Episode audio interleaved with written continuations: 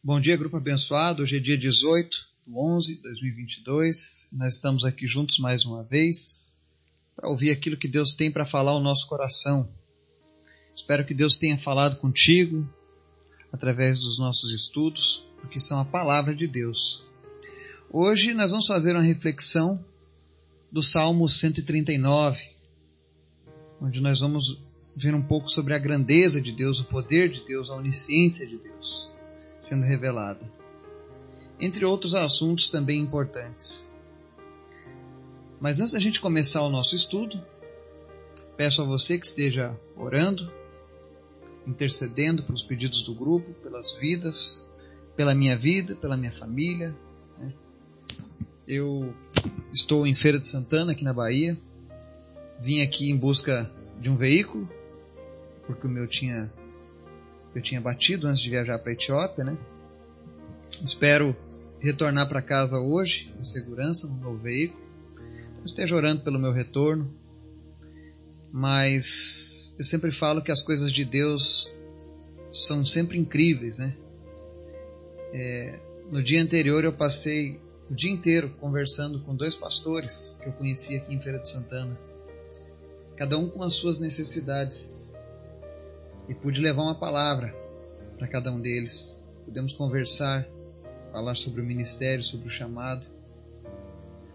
Então Deus sempre nos faz ser úteis quando a gente se dispõe para Ele. Não importa onde você esteja e nem o que você esteja fazendo. Seja fazendo uma compra no supermercado, ou comprando um carro, ou estudando, ou na escola, ou na faculdade, ou trabalhando. Se você dispor o teu coração a ser usado por Deus, tenha certeza que Deus vai te usar vai colocar pessoas que precisam ouvir a palavra dele, que precisam se animar, que precisam buscar uma nova direção. Ele faz com que os caminhos dele se cumpram. Amém?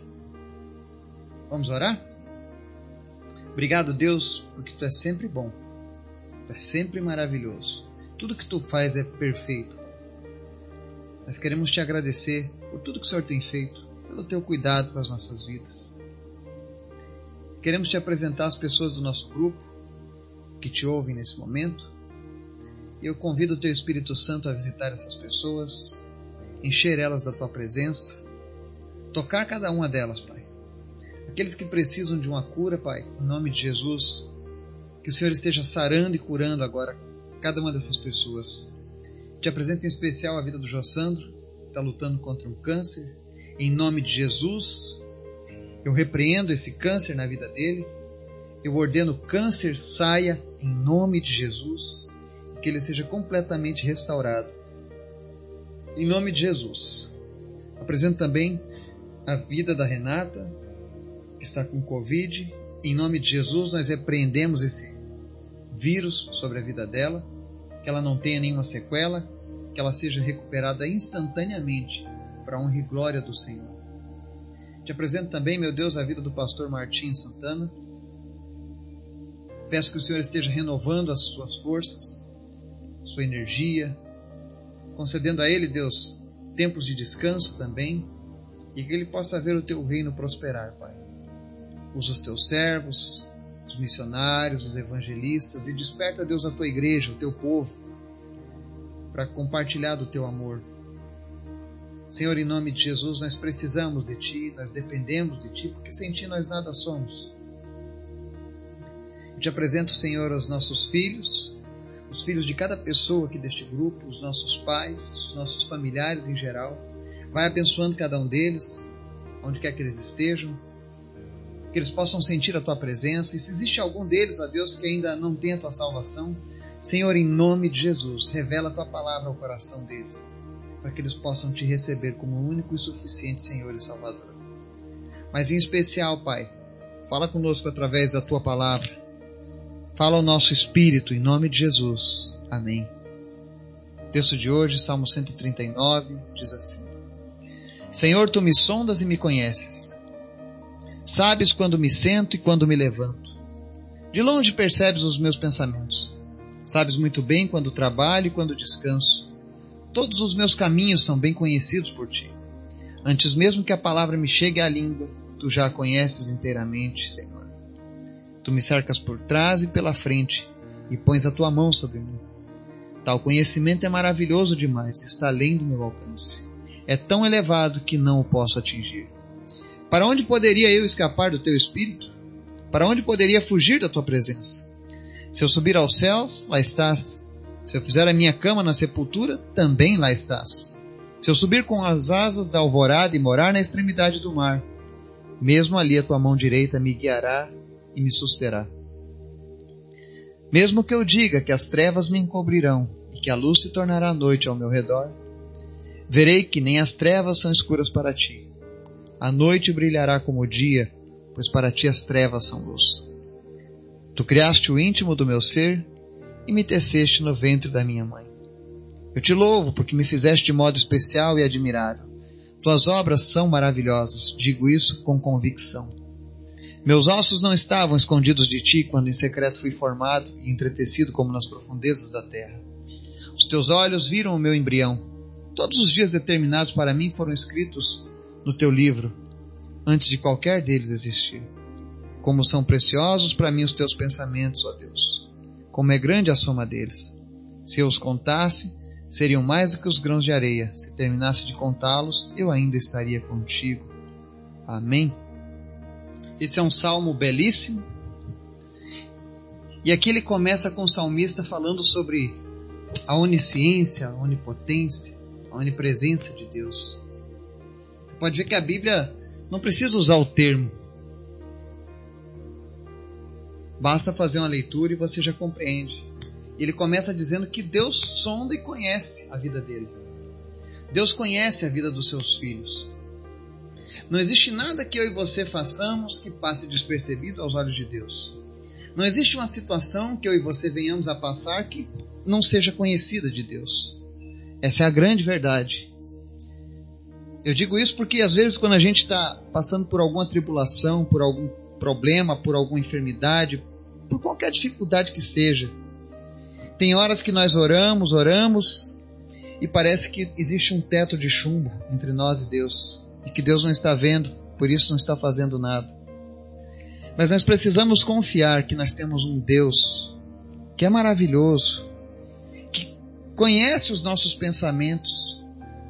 Olha o que o salmista diz: sabe quando me sento e quando me levanto, ou seja, Deus está atento a tudo que nós estamos passando. A palavra diz que todos os nossos caminhos são bem conhecidos por Ele. Até mesmo essa palavra que eu estou dando aqui, o Senhor já conhece. Até mesmo esse pensamento que você está tendo agora, enquanto ouve essa mensagem, já é conhecido do Senhor. Então Deus mostra o quanto Ele é poderoso e o quanto Ele está conectado conosco. Agora o que é interessante é no verso 5, quando ele diz assim: Tu me cercas por trás e pela frente e pões a tua mão sobre mim. Se você está se sentindo sozinho, solitário, abandonado, esquecido por Deus, isso é uma grande mentira que o inimigo planta na tua memória, na tua mente, no teu ser. A verdade é que nesse exato momento, o Senhor está te cercando. A presença dele cerca você pela frente, por trás e põe a mão sobre você, ou seja, você está completamente envolvido, eu e você estamos completamente envolvidos debaixo da mão do Senhor. Imagine só a potente mão do Senhor nos guardando, nos protegendo. E o salmista, quando ele entende, quando ele tem essa compreensão, e vale a gente lembrar que todas essas impressões que o salmista escreve foram inspiradas pelo Espírito Santo enquanto visitava ele. E ele simplesmente começou a escrever. E ele diz: Tal conhecimento é maravilhoso demais, está além do meu alcance é tão elevado que eu não posso atingir. Ou seja, à medida em que Deus revelava ao salmista a grandeza dele, o poder, a onisciência, ele ficava maravilhado. E essa tem que ser a nossa forma de se expressar diante de Deus com tudo aquilo que Ele faz nas nossas vidas. Devemos ficar maravilhados com Ele, porque Ele é digno de honra, glória e louvor. Aí no verso 7 o salmista diz: Para onde eu pod poderia escapar do teu espírito ou fugir da tua presença? Ou seja, não há nenhum lugar da terra ou fora da terra do qual nós possamos fugir da presença dele. tanto nos céus quanto embaixo da terra. Onde nós estivermos, Deus estará ali também. É por isso que Deus é Deus. Não existe lugar onde a gente fuja da presença dele. E Jesus ele vai além. Ele diz que nada pode nos separar do amor dele. Nem a fome, nem a espada, nem a nudez, nem a morte. Mas existe algo que nos separa: o pecado. Nós precisamos tomar cuidado com o pecado. Isso é a única força que compete, que tenta competir com Deus. Por que, que eu digo tenta competir? Porque se o, maior, o amor é a maior força que há no mundo, o pecado talvez seja a segunda maior, porque foi por causa do pecado que Deus colocou o seu plano de amor em ação, enviando Jesus para morrer numa cruz. Foi a única forma dele vencer o pecado, que destruiria eu e você. E o salmista entendia tanto isso que ele fala assim: Se eu subir com as asas da alvorada e morar na extremidade do mar, mesmo ali a tua mão direita me guiará e me susterá. Quando nós andamos em retidão com o Senhor, quando nós nos rendemos totalmente a Ele, uma coisa é certa: a mão direita dele nos guia e nos sustenta. É ela que nos dá a sustentação necessária para os momentos em que o desequilíbrio vem, que a tempestade vem. E aí ele segue: Mesmo que eu diga que as trevas me encobrirão e que a luz se tornará noite ao meu redor, verei que nem, nem as trevas são escuras para ti. A noite brilhará como o dia, pois para ti as trevas são luz. Isso aqui é profético. Quando ele diz: Mesmo que eu diga que as trevas me encobrirão. Sabe quando você tem a certeza que virão dias difíceis? Pois é. Mesmo quando a gente tem essa certeza de que o curso deste mundo será difícil, a verdade é que se nós estivermos em Cristo, Ele vai nos mostrar que nem mesmo as trevas são suficientes para esconder o brilho do Senhor nas nossas vidas.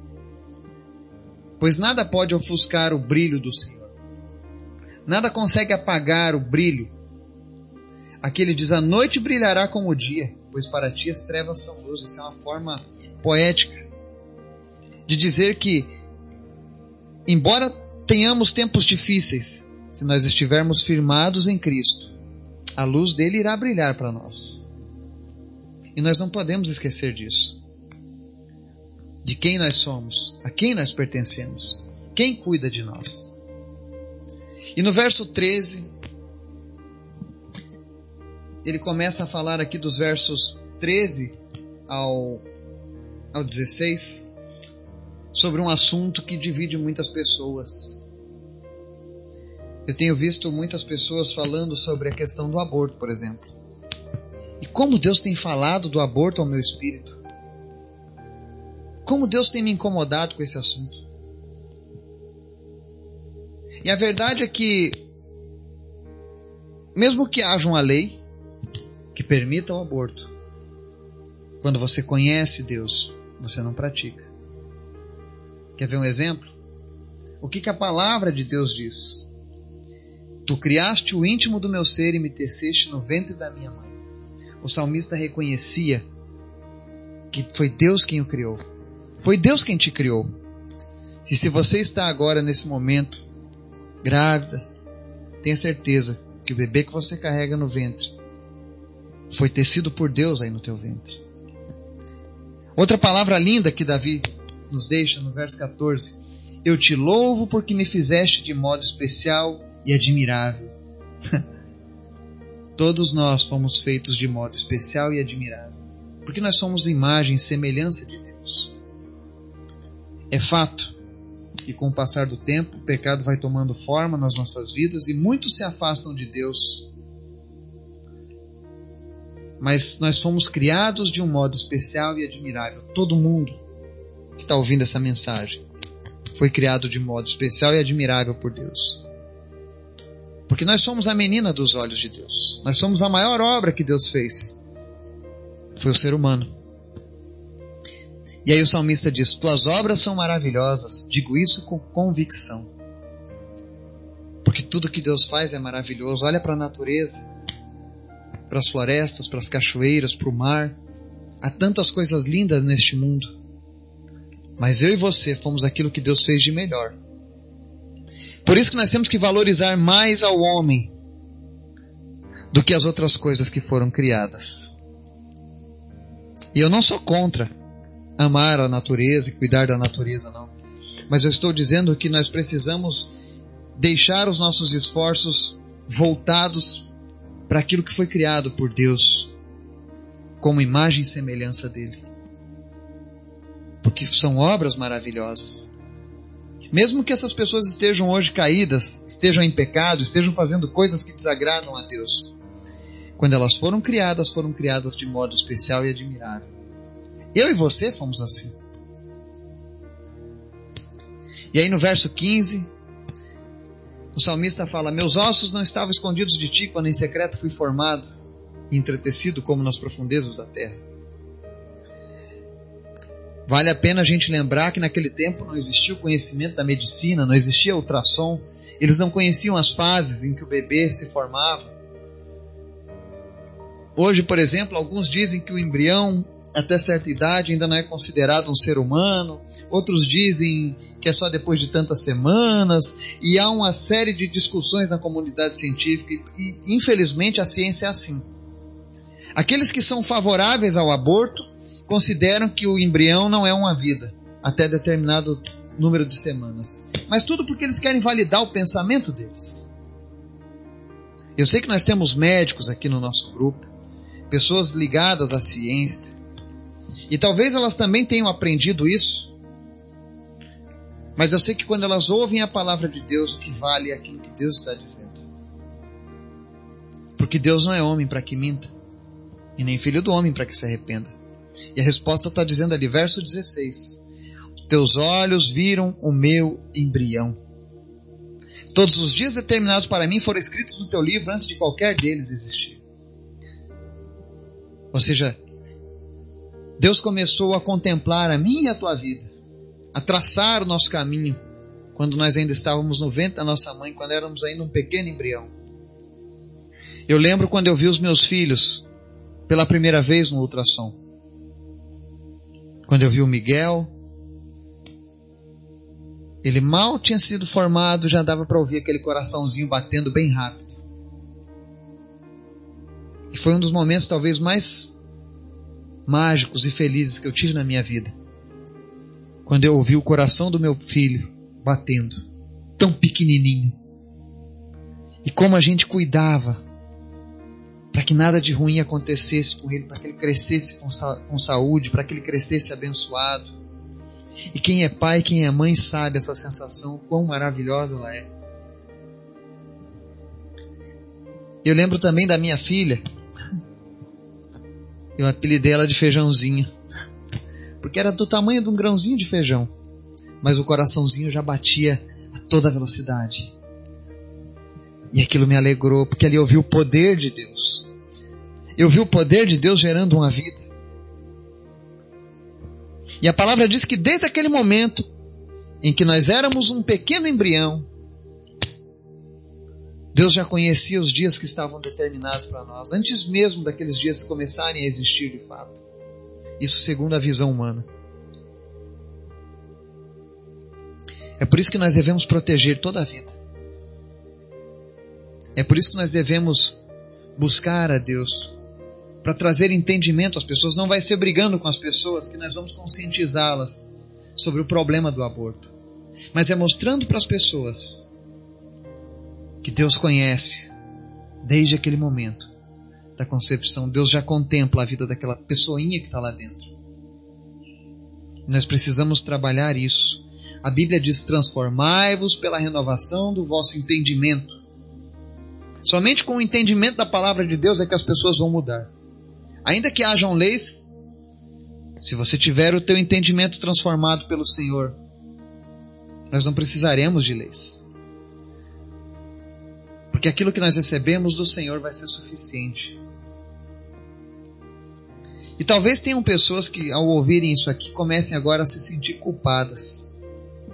Porque um dia você cometeu esse pecado. Talvez você se sinta agora mal com isso. Mas Deus não está trazendo essa palavra para que você seja condenado. Pelo contrário. Quando Deus revela aquilo que está oculto no nosso coração, é porque Ele quer liberar o perdão para as nossas vidas. Ele não quer que você seja mais um escravo do teu pecado. Ele não quer que o seu futuro seja determinado por um erro que você cometeu quando você não conhecia ainda Deus. A Bíblia diz que Deus não leva em conta o tempo da ignorância. Então, se você cometeu esse pecado, se você cometeu esse erro, eu convido você hoje a largar esse fardo pesado, que às vezes é tão difícil de carregar, que te faz acordar todos os dias e sentir uma dor lá no fundo da tua alma. Jesus quer te convidar hoje a se livrar desse fardo pesado e receber o amor e o perdão dele. Ele te perdoa. Você não precisa carregar a culpa. Você não precisa continuar lutando contra essa culpa. Mas você pode entregar hoje essa culpa na, nos pés da cruz de Cristo. Entregue agora aos pés de Jesus e diga: Senhor Jesus, toma esse meu pecado que eu cometi e eu te peço perdão por isso. Me limpa desse pecado através do teu sacrifício. E que de hoje em diante, Senhor, eu, eu passe livre de sofrer com isso. Eu sei que vão ficar algumas cicatrizes na tua alma, mas elas não vão mais doer quando você olhar para elas. Porque você vai passar a olhar para elas e sentir a misericórdia de Deus na sua vida. Então recebe o perdão de Jesus. Não carrega essa culpa por mais tempo. Isso só tem atrasado a tua vida, os teus relacionamentos, o teu futuro. E Deus quer um futuro melhor para você. Deus tem preparado coisas maiores e melhores do que aquilo que você tem pensado. E é isso que ele diz aqui no verso 17. Como são preciosos para mim os teus pensamentos, ó Deus, como é grande a soma deles. Se eu os contasse, seriam mais do que os grãos de areia. Se terminasse de contá-los, eu ainda estaria contigo. Deus tem pensamentos muito maiores acerca de você a teu respeito. E para você viver a plenitude disso, entrega a tua vida para Jesus. Confessa os teus pecados a Jesus. Entrega os teus caminhos a Ele e Ele tudo fará. Que o Espírito Santo de Deus venha sarar o teu coração nesse dia. Que Ele venha te abençoar. E que você venha experimentar a alegria de Jesus na sua vida. Que Deus te abençoe em nome de Jesus. Amém.